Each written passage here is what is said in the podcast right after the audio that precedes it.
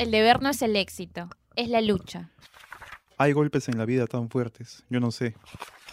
¿En qué momento se jodió el Perú? Bienvenidos al podcast exclusivo de la República al pie de la letra. ¿Qué tal amigos de la República? Bienvenidos a un nuevo episodio del podcast Al pie de la letra. Yo soy Laura Torrillo. Yo soy José Albán. Y hoy tenemos un invitado especial. Está con nosotros Camilo Cruz.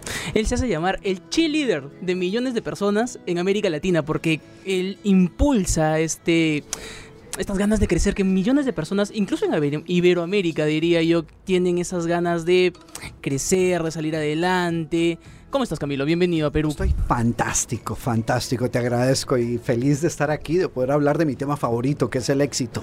¿De verdad te consideras el cheerleader de las personas? Un eh, cheerleader es un porrista, es una persona que le hace hurras a las personas que quieren crecer. Pues fíjate que en un mundo donde todo el mundo pareciera que hay, exceso de críticos, ¿no? Cada vez que va saliendo alguien eh, tras una meta, tras un sueño, que quiere cambiar algo, tiene 20 personas que, les, que, le van a decir por qué no se puede, por qué está perdiendo el tiempo, que eso es absurdo, que yo dije, ya hay demasiados de esos.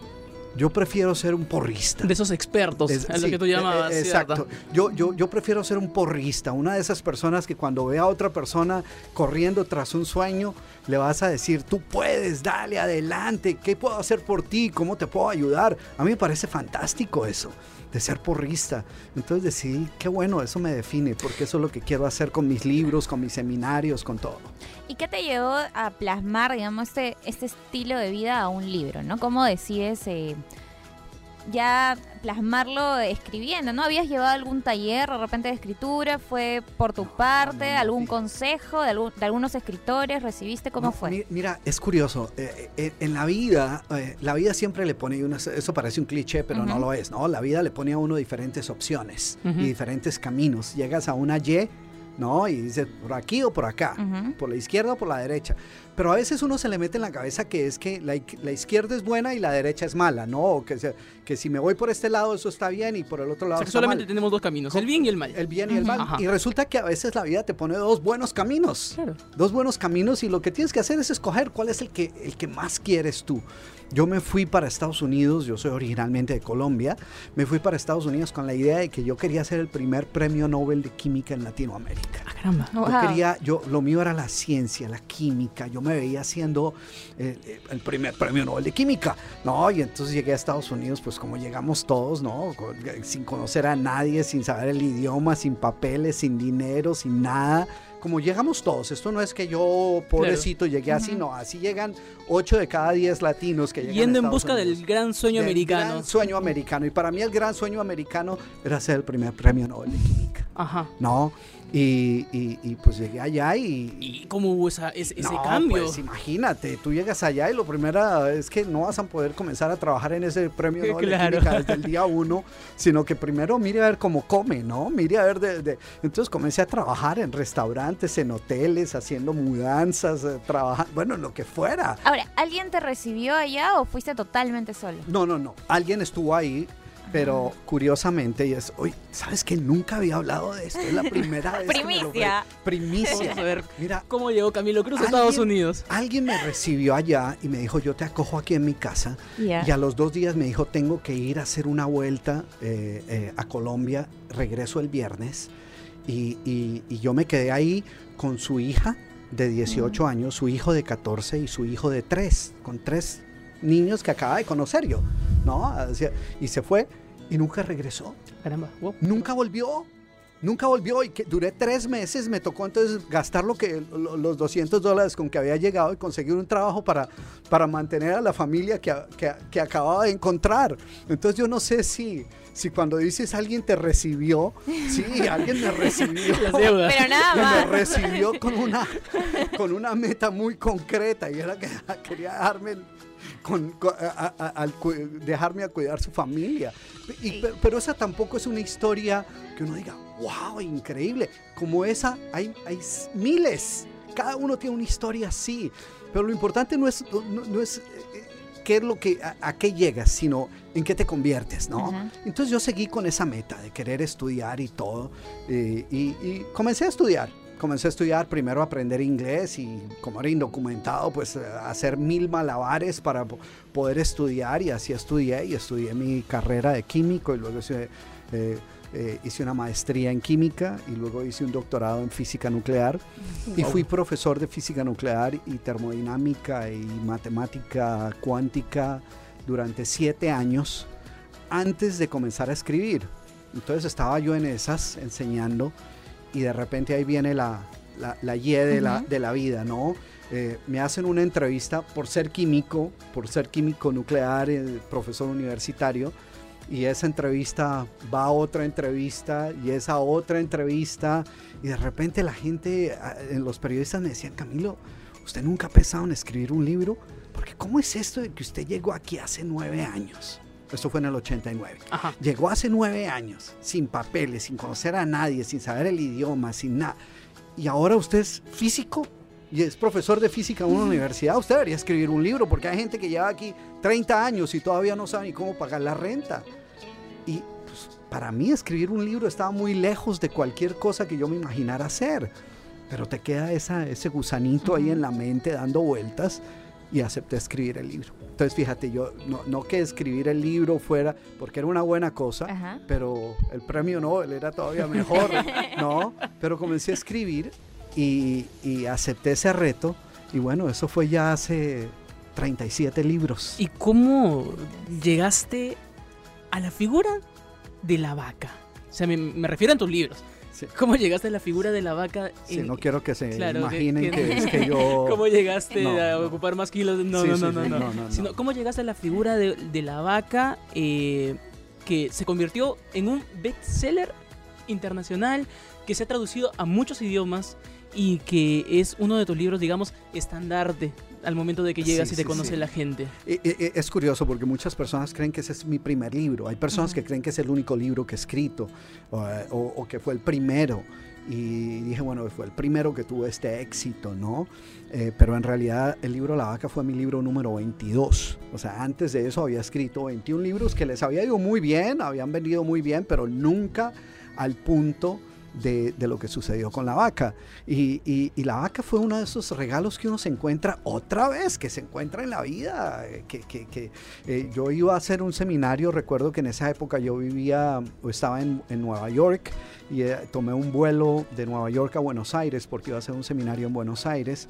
Los vuelos salen como a las 11 de la noche y llegan a Buenos Aires a las 7 de la mañana. Y entonces pues comencé a hablar con la persona que estaba al lado y, y la misma conversación de, de- de avión, ¿no? De hola, ¿cómo Sí. estás? ¿Qué vas a hacer? ¿Vienes de trabajo? ¿Es vacaciones y todo? Y entonces comenzamos a hablar y, y- y- ella me preguntó qué hacía. Le dije, soy escritor y hablo sobre...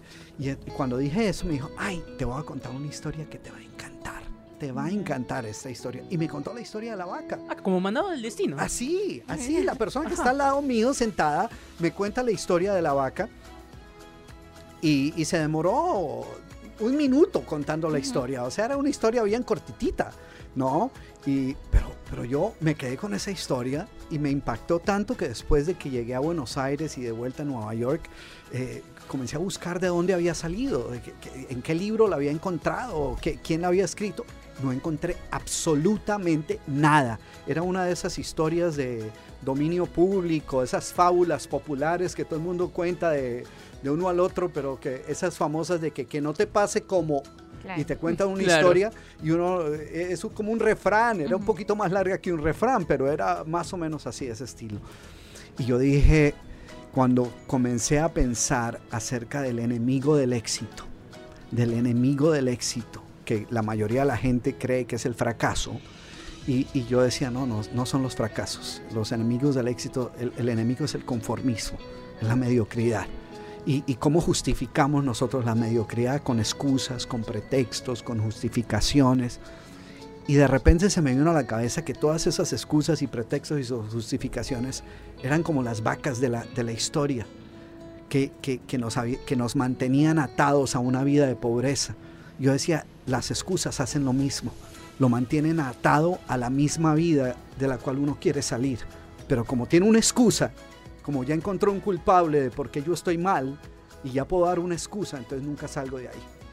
¿Y cómo crees que entonces que nosotros hemos llegado a digamos, a tener estas vacas, a no poder salir de esta vaca, porque tú cuentas que muchas veces en tus eh, palestras eh, la gente se te acerca y dice, oye, qué chévere me ha salido, qué, qué, qué chévere es algo que me gusta mucho Sí, acá, me gustó mucho tu discurso, y tú le dices, ah, qué, qué, qué chévere, justamente, pero ya eliminaste a tu vaca, no, pero ya de repente lo hago más tarde. Ese es el problema, es que, es que eh, el, el problema con las vacas es que, es que te dan una salida, te dan permiso de no hacer nada.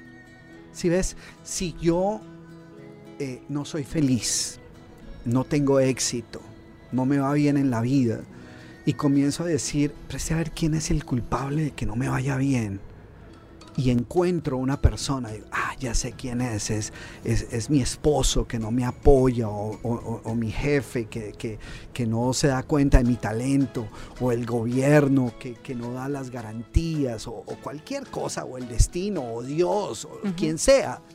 Si encuentro eso, pues yo ya no tengo que hacer nada, porque no es mi culpa, no es mi culpa, yo, yo, yo soy, antes yo soy la víctima. Entonces la gente prefiere ese papel de víctima porque le da la oportunidad de quejarse de algo y no hacer nada. Entonces yo le digo a la gente, está bien si hasta ahí, si ahí es donde quieres quedarte. Pero si quieres triunfar, si quieres salir adelante, tienes que matar esas vacas. Tienes que aceptar que tu éxito es tu responsabilidad. ¿Y en qué momento de tu vida es que tú te das cuenta de eso, no? Identificas, digamos, tu propia vaca y dices, bueno, voy a salir adelante, voy a cambiar, voy a hacer un... Hay un momento así como que un déjà vu que dices, wow, esta es mi No, vaca. no, Laura, tú estás llena de extraordinarias preguntas. No que las tuyas Ah, no, no, claro, sean buenas, claro. o sea, no, no, no, no, pero esta está espectacular, está espectacular. Porque, mira, mm, mm, de hecho, cuando yo me fui de Colombia, eh, tuve que matar una gran vaca. Y era una vaca que mucha gente tiene que matar. Y es decir, a lo mejor mi éxito no está aquí. A lo mejor mi éxito está en otro lado.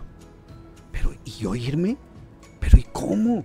Pues si yo no hablo inglés, si yo no conozco a nadie, si yo, esta es mi tierra. Y tenías 19 Eh, también, Yo ¿verdad? tenía 19 años y, y en esa época, yo recuerdo que en esa época le preguntaban a uno, ¿y usted para dónde se va? ¿Y qué va a hacer? Y uno decía, me voy a aventurar. Sonaba bonito, ¿no? Me voy Pero- a aventurar. Pero me voy a aventurar quiere decir no tengo ni idea qué voy a hacer. espero no morirme. Eso es lo que uno se iba, era con espero no morirme, pero no tengo ni idea qué voy a hacer.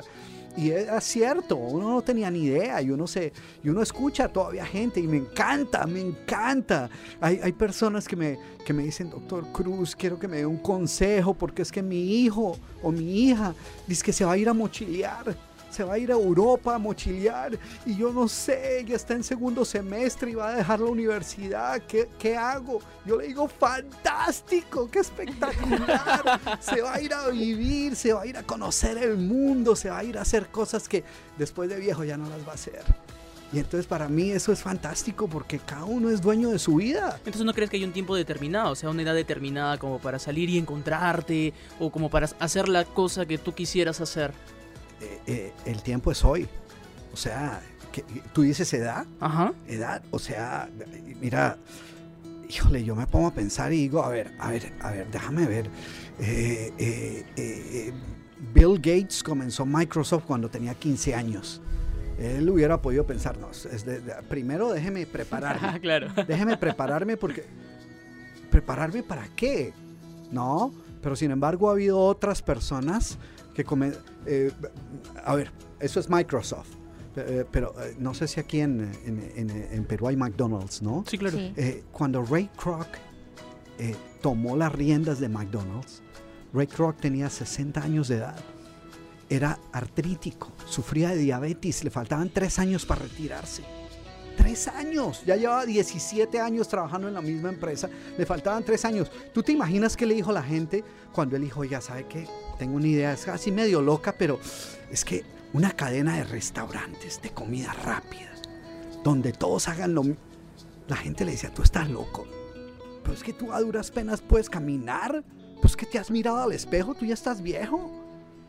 ¿Qué? Pero si te quedan tres años para pensionarte, ¿tú vas a arriesgar eso? Y sin embargo, él dijo sí. Y hoy hay 34 mil McDonald's alrededor del mundo. Entonces nunca hay una edad, es la que tú quieras. ¿Quieres empezar hoy? Empieza hoy. Pero entiende que no es, no es No hay una edad para. Es cuando tú quieras. Es lo que tú decidas hacer cuando tú decidas hacerlo. Y no puedes esperar que alguien más decida por ti. Hay personas que podrían decir, ah, no, pero yo no he sido llamado para tener éxito porque lo intento y no lo logro, lo intento, no lo logro, lo intento, no lo logro.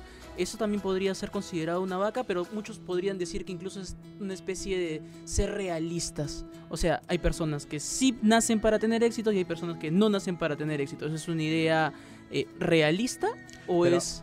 Fíjate lo curioso, que tú acabas de decir lo intento y no lo logro. Y, y uno parece que lo hubieras dicho 100 veces, pero lo dijiste tres. Solo tres veces. Ajá. Tres. Y hay personas que intentan las cosas tres veces y dicen, no, esto debe ser que el destino me está diciendo que esto no es para mí. Digo, tres veces. Por Dios, cuando, la, cuando, cuando lo trates 576 veces, entonces sí comienza a cuestionarte. Pero tres. Y es que hay gente que lo trata una vez. Y si le va mal, dice, no, es que eh, esto ya, ya, Dios me está enviando una señal. No, no. Es que hay cosas que toman tiempo. Y por más que la gente te Por- diga, oye, eso no, no, es para ti, No, mejor eh, retírate. eh, ¿Y qué importa lo que la gente diga? ¿Qué importa? O sea, a la gente le encanta dar opiniones. Y lo, más, lo, lo peor de todo es que hay gente que quiere triunfar por consenso. Ellos quieren so- salir tras una meta y comienzan a preguntarle a todos los amigos, oye, ¿tú crees que yo puedo? Oye, y hay unos, ay, ay, me da esta tristeza, me da pena hablar de esto por, por miedo a que alguien lo, lo tome y lo haga. ¿no? Hay gente que se mete en redes sociales, en, la en Facebook en Instagram y, y pone, tengo esta gran meta, ¿ustedes qué creen? Por Dios, tienes 600 personas que, que no son tus amigos, que no te conocen, que nunca te ha visto en la vida. Tienes 600 opiniones. Y, y, y esa es la manera como tú vas a juzgar si vas a salir tras esa meta o no. Dependiendo de lo que respondan tus 600 amigos de Facebook que nunca te han visto. Así es que, es, es- así es que vas a vivir. Digo, no, por favor. Pero hay gente que es así. Yo digo, tú no tienes que... La única opinión que vale es la tuya. Ahora, eso que acabas de decir, de ser realista, sí. Eh, eh, de hecho, he estado hablando un poquito del realismo, ¿no? Entre comillas, realismo. Porque cuando yo veo una persona optimista y yo le digo, oye, a, a- a ti se te ve que eres optimista, ¿no? Eres como... opti-". Y, y la gente siempre me dice, claro, yo soy muy optimista. Pero tú agarras a un negativo, a un pesimista y le dices, oye, tú, tú eres medio pesimista, ¿no? Me, me- me da la impresión de que eres como pesimista, ¿es cierto? Ninguno te dice, sí, tienes razón. La gente dice, no, yo no soy pesimista, yo soy realista. Claro. Yo soy realista. Pero, ¿tú has visto algún realista que sea optimista? No, todos son negativos. Todos son negativos. Tú le dices, eh, quiero llegar a 10 y ellos te dicen, ah, no, pues, a, a- a duras penas vas a Llegas a llegar a cuatro. 3. A 3. Date por bien servido si llegas a 4.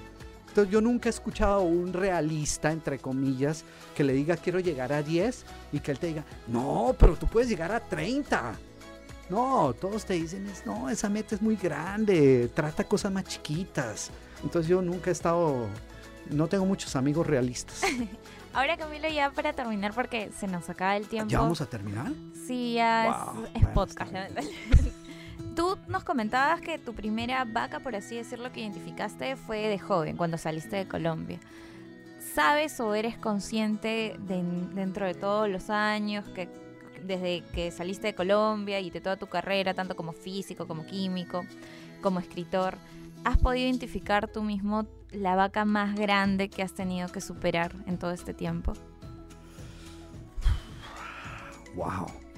Mira, mm, indudablemente que uno siempre sigue encontrando vacas. Yo, hay personas que, me, que se me acercan a mí y me da, me da- me da pena porque me da vergüenza con ellas porque yo, yo sé que ellos lo hacen de todo corazón y me dicen, doctor Cruz, ¿qué se siente se- de vivir una vida libre de vacas?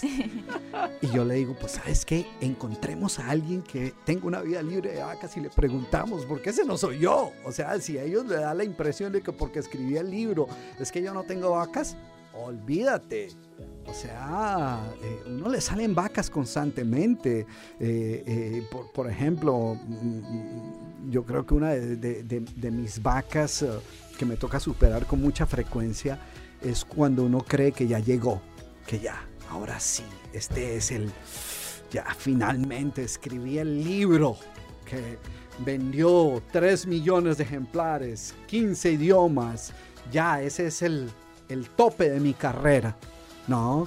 Y, y- y- y uno dice, bueno, pero es que después de ese libro he escrito 18 libros más. Pero pa- cada uno de esos me tocó pensar, no, es que yo no he llegado todavía. El mejor libro que voy a escribir todavía no lo he escrito. Entonces es, así matas esa, esa vaca.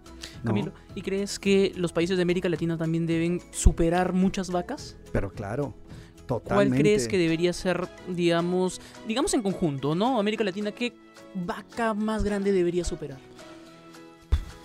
Mira, eh, en lo que llevo aquí en, los, en las 48 horas que llevo en el Perú.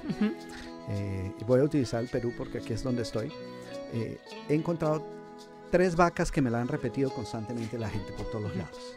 Eh, y, y tres excusas que seguramente ustedes las han escuchado. No que ustedes la hayan utilizado, no, por supuesto, ustedes no utilizan ninguna, quiero que quede claro, ellos no utilizan estas vacas, pero mucha gente, otra gente, eh, no los que nos están escuchando, porque ellos tampoco, otras personas que no escuchan este Claro. podcast eh, son víctimas de estas vacas. La primera vaca es la infame vaca del no tengo tiempo. Quiero hacer, pero no tengo tiempo. Quisiera empezar un negocio, pero no tengo tiempo. Sí, ya sé que tengo que ir al gimnasio, pero no tengo tiempo. Tengo que ir, me encantaría estudiar esto, pero es que no tengo tiempo. Hace- ah, ¿Conoces a alguien que sea así? Que, que- A muchos. ¿No es cierto? Claro. No tengo tiempo. Digo, ¿cómo que no tienes tiempo? Todos tenemos el mismo tiempo. Todos. Entonces, esa es una vaca muy de nosotros, muy acá. Otra vaca que también muy, muy, muy conocida es la vaca yo no sirvo para eso. Ay, yo de eso no sé nada. Yo, no, pídeme cualquier cosa, pero de eso yo no tengo ni idea. Eso no es lo mío, yo no heredé el gene, ese, eh, eh, yo no tengo el cuerpo, no tengo el talento, las habilidades. Es como que de alguna manera se nos ha metido que nosotros no servimos. Y como estamos hablando de emprendimiento, en el emprendimiento eso es algo que se ve constantemente. Gente que, no, yo empezar empresa, pues si yo de eso no sé nada. Nos autosaboteamos. Totalmente. Yo no sé nada de negocios, ¿cómo voy a empezar un negocio? Le digo, ¿sabes qué? Tú sabes que la mayoría de las personas, el 100% de las personas que alguna vez empezó su primer negocio, no sabía nada de negocios antes de empezar su primer negocio. Entonces ellos, si, si, si para uno empezar algo nuevo tiene que haber sabido eso, Claro. entonces, nadie empezaría nada. Entonces, esa es la segunda vaca más grande. Y la tercera, esa es Miss Perú. O sea, Propia otra- de acá. se, se- Peruanísima. se- se- se ha ganado, es, es la vaca más grande. Claro. Y, y es una vaca que escucha. Y es, la culpa no es mía. Yo quisiera triunfar, pero es que aquí ni mo- con, eh, pr- primero, pero ¿por qué no has triunfado? Mi esposo no me apoya. Mis padres no tuvieron la visión de enviarme a la universidad. Eh, eh, mis, mis maestros, mis profesores son unos, unos mediocres El que no saben gobierno motivar. también. El gobierno no sé qué, el presidente no hará, el alcalde sí sé cuándo, eh, y si ya, ya, ya no encontramos a quién más echarle aquí localmente, entonces, no, los gringos, Los gringos. el dólar, la economía mundial, la globalización, el planeta, Dios, el destino, o sea, alguien más, nunca yo. Y cuando tú nunca eres el que crees que tiene la culpa de tu situación, pues entonces ¿qué vas a cambiar en ti? Nada, porque tú no eres el culpable, tú eres la víctima. Ese es el gran problema con las vacas. Cuando yo hablo y comparto en, en- en mis, en mi página en, en- en mi página de Facebook o en mi página de Instagram, siempre todos los... Todos muy los- activo en las redes sociales Siempre, también, claro. siempre, siempre. A propósito, eh, Camilo Cruz, autor, mi página de Facebook, y DR Camilo Cruz, ah, o arroba DR Camilo Cruz en Instagram. Todos En los Instagram. martes, todos los jueves estoy haciendo eh, presentaciones en vivo. Y siempre es hablando de cómo nosotros tenemos que tomar control de nuestra vida. No podemos sentarnos a esperar a ver quién hace. Ahorita en Perú hay personas que están... ¿Qué vas a hacer? Hay que esperar a ver qué pasa con el Congreso. Claro. O sea, un momentito. Claro. ¿Cuándo eligen Congreso? ¿El, el- En pasado enero. mañana? Ah, en enero. Ah, o sea, pusiste tu vida en stand-by por tres meses a, a ver qué. Y, y no, no podemos comenzar en enero, porque en enero uno todavía no sabe qué va a hacer este Congreso, entonces hay que darle por lo menos un año a que, a que se prueben. Entonces voy a poner mi vida en stand-by, en, en- en- modo de no hacer nada por un año y tres meses, a, a- ver qué, como con, qué, con qué cartas estoy jugando. ¿Por qué? Porque creemos que es otro, otro. O cuando elija, porque ya dentro de un año y tres meses decimos, no, no sabe que ya las elecciones presidenciales están aquí a la vuelta de la esquina, entonces más bien con nuevo presidente. Y así se posterga. Y así posterga. siempre. Y así Eh, se eh, posterga hasta- hasta que lleguemos al bicentenario. hasta que llegamos al bicentenario. Claro. Sí, sí, no, pero es así. Ahorita hay gente que el próximo mes le dice qué vas a hacer este año. ¿Pero qué? este año? Si este año ya se acabó. Diciembre es muerto. En diciembre no se hace nada. ¿Has escuchado eso? La gente dice, diciembre es muerto. Dice, Es ¿Qué? como que andan como zombies. Pero Son zombies. No Ah, es que anden zombies, como zombies, son zombies. O sea, hay peruanos zombies. Hay peruanos zombies. ¿no? Y los reconoce porque tienen como un, un, un un hato de vacas encima de los hombros. Ellos saben quién es el culpable o quiénes son los culpables de todos sus males. Mm. Pero eso no es solo, pero, pero eh, con toda honestidad, eso no es mal solo del Perú. Sí. En todo el mundo encuentras personas así. En todo el mundo encuentras personas emprendedoras, triunfadoras, que no le echan la culpa a nada. Y en todo el mundo encuentras personas que tienen 10 culpables de por qué no han podido triunfar. Y esto también es como una especie de lucha de las personas que como tú están cada vez incentivando a más personas. Solamente como para terminar, ¿qué fue de la Universidad Camilo Cruz? Camilo Cruz University. Ajá. Pues Camilo Cruz University, que es mi nuevo sitio de internet, eh, que, que lo acabo de lanzar hace un par de semanas, que es camilocruzuniversity.com. eh, lo que quise hacer ahí fue trabajar con personas, lo hice para trabajar con, con no con todo el mundo, porque hay personas que, que su capacitación, su, su motivación, su desarrollo, todo lo que necesitan es la frase motivacional del día y que les llegue un video de esos de YouTube. eh, Y una foto que lo comparten en su Facebook. Y una foto que comparten en su Facebook y no necesitan más. Pero hay personas que dicen, no, yo, yo, yo quiero algo más, yo quiero una estrategia, quiero un plan de éxito, quiero metas concretas, quiero aprender cómo triunfar, cómo salir adelante. Entonces, para esas personas que dicen, yo quiero un poquito más, yo quiero ir a una universidad a aprender cómo triunfar, para eso creé Camilo Cruz University, para tener la oportunidad de tener una interacción más directa con la gente y poder, eh, y poder compartir ideas de cómo estructurar sus metas, desarrollar un plan de acción y hacer sus sueños realidad. Debería yo poder decir que es para todo el mundo, pero como te digo, no todo el mundo, hay personas que, que van a una universidad y cuando el, el- el- el departamento de admisiones de la universidad le dice que tienen que tomar clases cinco días a la semana, ah, yo no sabía. Yo pensé que esto era por correo o, o yo no sé, o que no tocaba madrugar tanto, o que no tocaba comprar libros. ¿Y hay que pagar? No, eso sí no me lo habían dicho. O sea, la gente tiene todas estas ideas de qué está dispuesta a hacer. Yo digo, tú no puedes negociar el precio del éxito. Tú o pagas el precio por el éxito y triunfas, o terminas pagando un precio aún más grande que es el fracaso.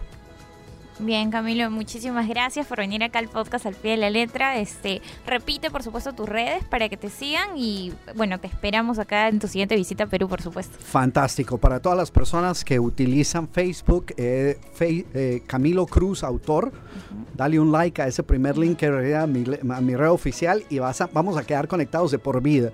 Y a las personas que están en Instagram, eh, es eh, arroba DR Camilo Cruz, DR como doctor, DR Camilo Cruz. Y quien quiera ir a Camilo Cruz University, eh, estoy ahora como de lanzamiento, estoy dando un regalo especial, un programa que se llama El Poder Ilimitado de la Mente Subconsciente, un entrenamiento gratuito, es un regalo, solo por ir y, y verlo. Ahí dice, de hecho, dice ahí en, el- en la misma página, en el landing page, dice, eh, quiero mi regalo y nomás haces así y a los cinco segundos ya tienes tu programa, un programa de una hora espectacular donde te enseño cómo programar tu mente subconsciente para triunfar y ser feliz. Camilo, muchísimas gracias. Un muchísimas placer. gracias por habernos acompañado también a tantos latinos en este estas ganas de querer leer tus libros, este esta cuando leíamos tus libros y alegrarnos cuando terminamos y decíamos, "Ah, caramba, podemos empezar." Yo creo que los peruanos cada día podemos empezar y hacer las cosas. Muchísimas gracias por estar acá. Un placer, gracias. Hasta luego.